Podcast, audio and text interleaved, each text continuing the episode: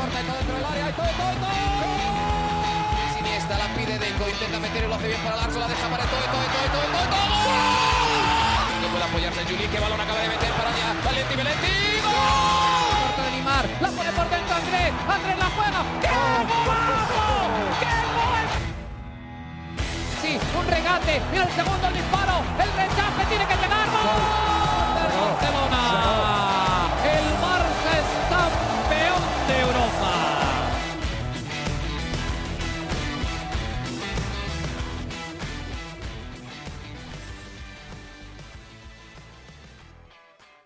Hola amigos de ADN Barça, bienvenidos a otra edición de nuestro podcast. Bienvenidos nuevamente. Habíamos grabado, había grabado yo más temprano un, un comentario, ¿no? una opinión con respecto al partido contra el Rayo Vallecano, pero decidimos, o decidí yo, acá Alejandro Villegas, eh, pues darles a ustedes ya una versión más actualizada con, con la noticia del despido de Ronald Koeman como entrenador del Barça. Se acaba de hacer oficial en las redes del Fútbol Club Barcelona, en la página web del Fútbol Club Barcelona. Ronald Koeman, entonces, eh, destituido del puesto de director técnico del Fútbol Club Barcelona y por casualidad, curiosidades de la vida, lo hace el Barça un año después de la dimisión de José María Bartomeu, como ustedes saben, después de la derrota del Barça contra el Rayo Vallecano. Yo había hecho un, análisis del partido, lo que me había parecido, el uso del, bueno, de una alineación distinta, el uso de Sergi Roberto como lateral derecho, el tener a, a Nico y, y, después sacarlo cuando había sido uno de los mejores del partido, el partido de Coutinho que eran más ganas que realmente generar ocasiones o generar peligro al arco rival, cómo se ha ido diluyendo y cómo le ha costado mucho sacar esa mejor versión, el, el partido de Memphis de Pai que pareciera que no termina de arrancar ahora en el Barça después de unas muy buenas primeras jornadas, que le recuerdo nada más un, pequeño desborde por la izquierda, generó el penal pero lo termina fallando, eh, Dest como extremo que, que, funciona para ciertas cosas pero no para otras, el Kun Agüero muy activo y uniéndose, juntándose mucho con, con, varios de sus compañeros. Una jugada que arma con Des también muy bonita. Qué lástima que no termine en gol. Un cabezazo que se da muy cerca. Luke de Jong nuevamente entrando y viendo más minutos que varios en la banca, como Demiro, como Ricky Puch, que creo que se parecen un poco más a lo que es el ADN Barça. Y, Luke de Jong fallando un gol clarísimo, la que tuvo Nico. Eh, un poco de las declaraciones de Ronald Koeman, el, el cómo él decía que, que, bueno, que el equipo no le preocupaba el juego, sino los resultados, ¿no? Y, además que estaban fallando muchos goles.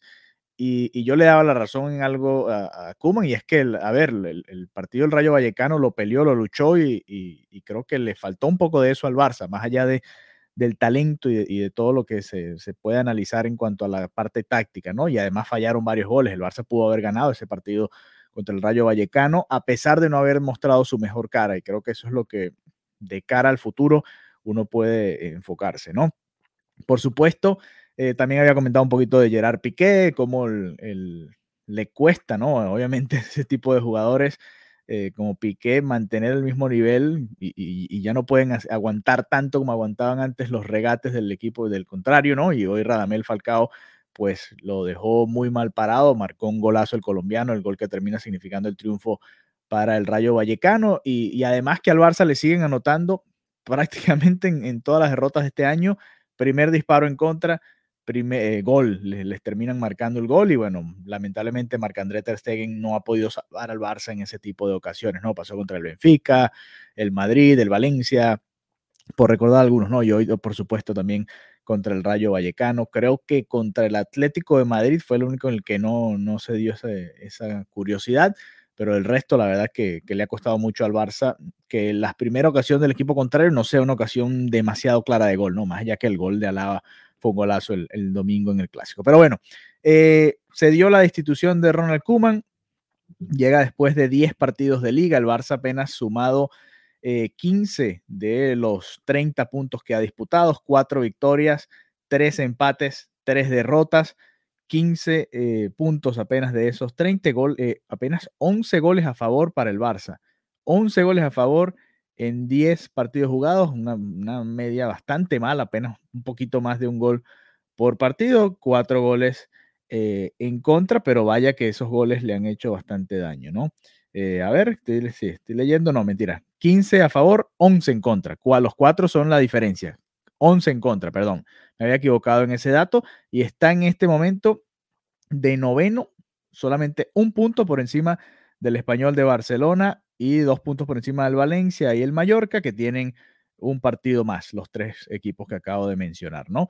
Por delante del Barça, el Athletic Club de Bilbao, el Atlético de Madrid, el Osasuna, el Rayo Vallecano, que nos venció y se alejó a cuatro puntos, la Real Sociedad, Real Betis, Sevilla y Madrid. El Madrid que empató a cero ante los Osasuna y llegó a 21 puntos y por ahora es el líder momentáneo de la liga, empatado en puntos con el Sevilla, Real Sociedad y Real Betis. Mañana va a jugar la Real Sociedad, que tiene 10 partidos igual que el Madrid y el Sevilla, pero hay que recordar que el Madrid eh, se le suspendió una jornada también al Sevilla y, al Barça y tienen que jugar ese partido más adelante. Así que la Real Sociedad podría apoderarse del liderato nuevamente. El Atlético de Madrid podría empatar en puntos al Real Madrid si gana su partido también del jueves. En todo caso, el Barça está a seis puntos de la cima de la liga cuando todavía quedan 28 jornadas por disputarse. Creo que dentro de todo lo malo que se ha venido dando con el Barça, el, el comienzo irregular del Madrid, del propio Sevilla, del Atlético, que no han sido del todo contundentes, los tres equipos han empatado tres partidos y han perdido uno hasta ahora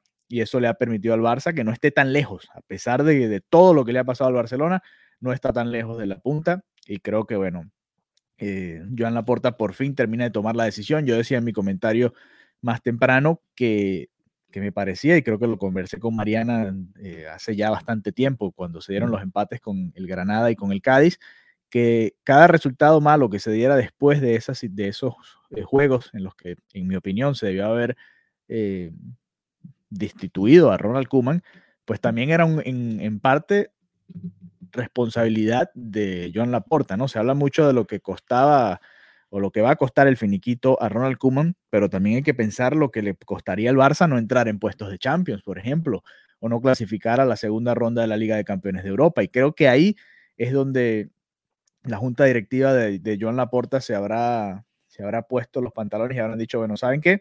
Si tomamos la decisión ahora, el partido de la Champions es dentro de una semana, se puede quizás dar un golpe de timón y quizás ahí se pueda dar eh, un cambio, ¿no? En toda esta eh, dinámica, ¿no? En toda esta mala eh, sensación que deja el equipo, ¿no? Y creo que eso es lo más importante. Vamos a, ahora a pasar a la segunda parte de este reporte, ¿no? De este episodio especial de ADN Barça. Y es que al parecer está bastante claro que va a ser Xavi el, el responsable de tomar el primer equipo.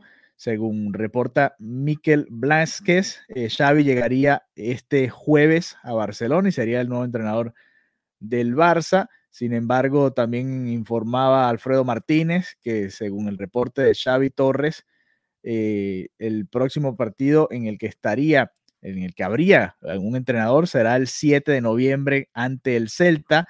Dice Alfredo Martínez en su tweet que Xavi no llegaría tan en breve y que la situación es insostenible en un club como el Barça. Eh, vamos a revisar otras, estamos revisando mientras vamos viendo. Fabricio Romano dice que Xavi es el favorito. Eh, eh, le encantaría que se anunciase un regreso, como se anuncia, no, él ha anunciado que le gustaría regresar, lo ha anunciado recientemente, esa es la traducción correcta, él hace los tweets en inglés el, gente agradeciéndole a Kuman por, por la leyenda que es como jugador y sabiendo que, bueno, como entrenador no ha sido eh, tan vistoso su paso por varios clubes, ¿no? Se va apenas con un título con el Barça, aquella Copa del Rey, y, bueno, al final terminó siendo la única copa que ganó el Barça, el único trofeo que, que pudo conseguir el Barcelona. Así que esos son los reportes. Estamos viendo acá en el momento en el que estamos grabando todo esto. Por supuesto, en Barcelona son ya más de las 12 de la noche, ya es jueves, y bueno, nosotros acá de este lado del mundo nos da la oportunidad de, de por lo menos eh, dar este reporte, ¿no? Eh, Gerard Romero también había reportado más temprano que Xavi iba a ser el, el, próximo entrenador del Barça, ¿no? Vamos a ver, aquí hay, sí, exacto, que Xavi iba a ser el próximo entrenador del Barça. Eh, la llegada de los jugadores al, la ciudad deportiva, los directivos, perdón, la Porta Planas y los directivos abandonando la eh, ciudad deportiva en estos momentos y bueno, los jugadores llegando ya a Barcelona después de la derrota contra el Rayo Vallecano. Pero en todo caso, aquí hay, aquí hay una cita de, de Xavi que reporta o que coloca eh, Miquel Blasquez que dice, jugar al fútbol es intentarlo, prefiero que el futbolista falle que no lo intente, el entrenador debe dar herramientas para que el jugador exprese todo su talento. Me gusta el fútbol de ataque, el que domina al oponente. Pues bueno, vamos a ver si, si Xavi termina de llegar y si eh, asimismo el, el equipo puede retomar el ritmo, ¿no? Como les decía, a pesar de todo lo malo, el Barça está apenas a seis puntos de la punta y, bueno, todavía hay bastante liga, ¿no? 28 jornadas por jugarse y, vamos a ver si el Barça puede reaccionar. Eh, algunos están echando broma, dicen adiós al tiki-taki y ahora viene el tiki-taka. Vamos a ver si, si el Barça puede recuperar un poquito de eso, ¿no? La velocidad y, y, poder darle un poquito de movimiento más rápido al balón, ¿no? Eh, Dani Alves también andaba por ahí, así que podría ser incluso hasta parte del cuerpo técnico de Xavi, ¿no? Que sería muy interesante.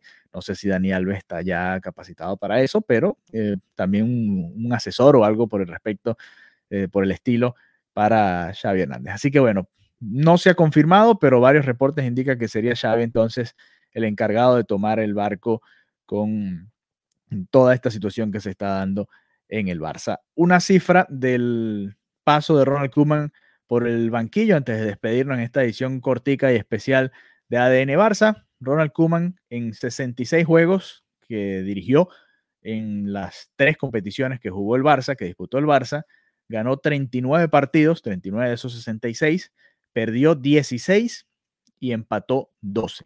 16 derrotas, 12 empates. Saquen ustedes la cuenta, a ver, 28 partidos en los que el Barça no sacó el resultado que se esperaba. Por supuesto, habrá situaciones eh, puntuales, pero más allá de eso, es un, un, porcentaje bastante importante y sobre todo cuando se dieron esas derrotas, ¿no? Al comienzo de la liga pasada, al final, cuando parecía que el Barça retomaba el ritmo y, arrollaba para ganar la liga.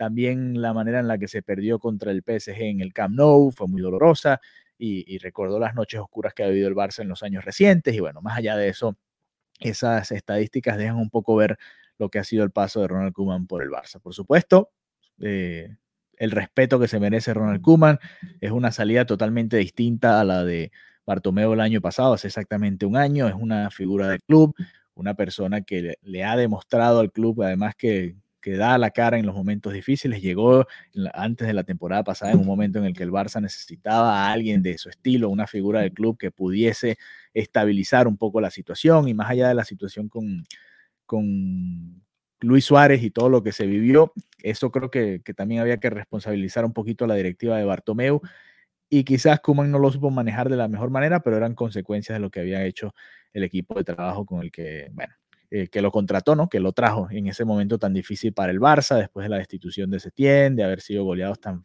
feo por el Bayern Múnich y todo lo que se vivió, eh, la salida de Messi este año y, y el que él haya seguido ahí afrontando todo, también tiene su valor y como leyenda del club creo que siempre se le debe apreciar por eso. Así que bueno, muchas gracias por habernos acompañado y nos reencontramos pronto nuevamente acá en ADN Barça junto a Mariana Guzmán, que por supuesto a esta hora ya estará durmiendo, pero nosotros teníamos que hacer este reporte cortico para contarles un poquito del despido de Ronald Koeman del Barça y lo que va a ser ahora el futuro del equipo. El, equipo juega el sábado a las 3 de la tarde hora del este de los Estados Unidos, 9 de la noche allá en, España, así que tienen poco tiempo realmente para resolver quién será el entrenador del Barça, pero por ahora pareciera que va a ser un interino. Recuerden, a seis puntos, con 28 jornadas por jugar, todavía mucha liga pendiente allá en España. Así que que descansen, buenas noches, nos reencontramos pronto nuevamente. Bueno, que descansen, buenas noches, no, si están escuchando esto de día también,